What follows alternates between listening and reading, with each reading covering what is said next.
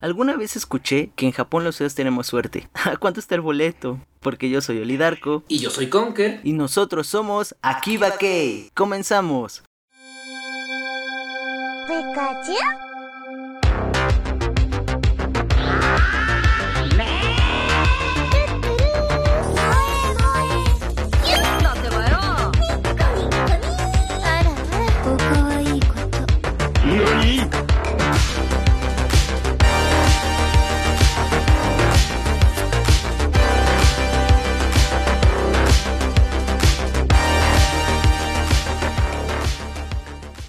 En estos últimos capítulos hemos hablado sobre el amor y las parejas dentro de los animes. Pero, ¿qué ocurre en la vida real?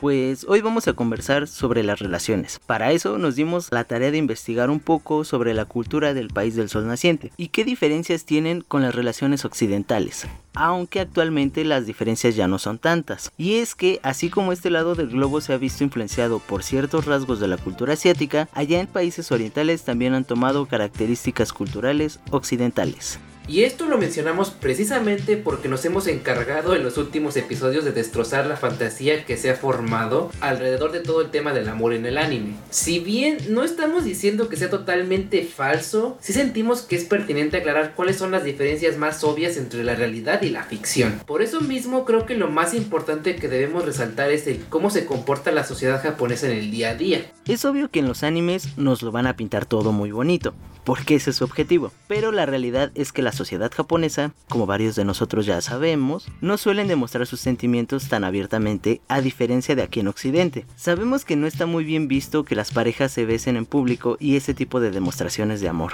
Y sí, ya sabemos que de por sí es difícil ver que en un anime la pareja de protas llegue siquiera a considerar el besarse, pero siento que no lo plantean por las razones verdaderas. Normalmente se asocia a que los personajes son tímidos o son reservados, cuando en realidad en Japón no está bien visto el que una pareja se bese estando en público. Principalmente se considera una falta de respeto, pues un beso conlleva un momento más íntimo para la pareja o incluso se asocia con las relaciones sexuales. Básicamente no besarse en público es por respeto a la persona que te pueda ver. Bueno, también si vas a andar de chismoso por la calle, pues que no te espante lo que ves, ¿verdad? Tal vez no te planteen la situación real en la mayoría de los animes porque romperían con el momento romántico y pues es más bonito ver que alguien es tímida o tímido que el decir, no, espérate, respeta a la gente.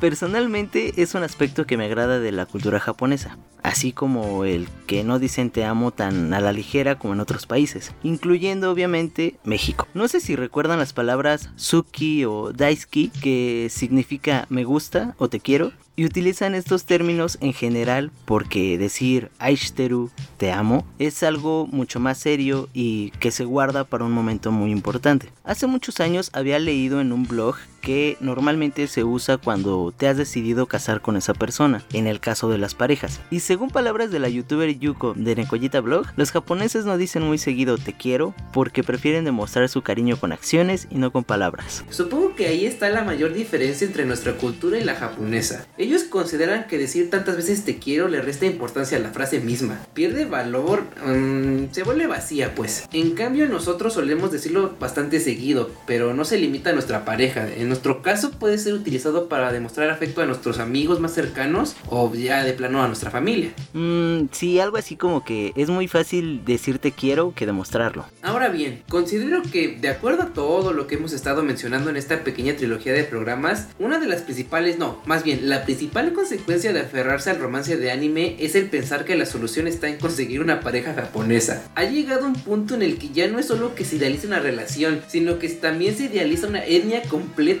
esto es muy peligroso, pues sustentar todo un noviazgo únicamente por el país de donde proviene tu pareja es prácticamente condenarla al fracaso. Y esto se ha visto mucho últimamente. Sé que va de otro tema, pero eso también suele pasar con los doramas y la idea de buscar un novio o novia coreana para vivir la fantasía que se ven en estos programas. Pero la realidad es que tanto Oriente como en Occidente la gente es de todos sabores y colores. Y como ya lo mencionó Conker, no porque esté en un anime o un drama significa que vas a vivir la típica escena del metro donde frena de forma brusca y casualmente cae sobre el próximo amor de tu vida.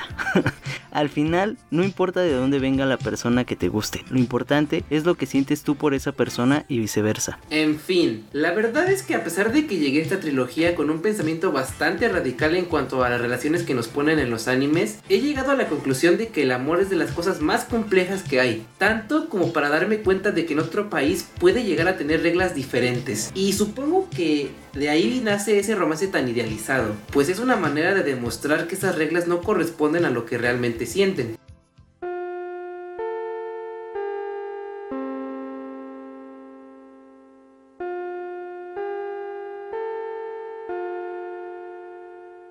A diferencia de otros programas, hoy queremos hacerles una recomendación muy especial. Y la recomendación de la semana es...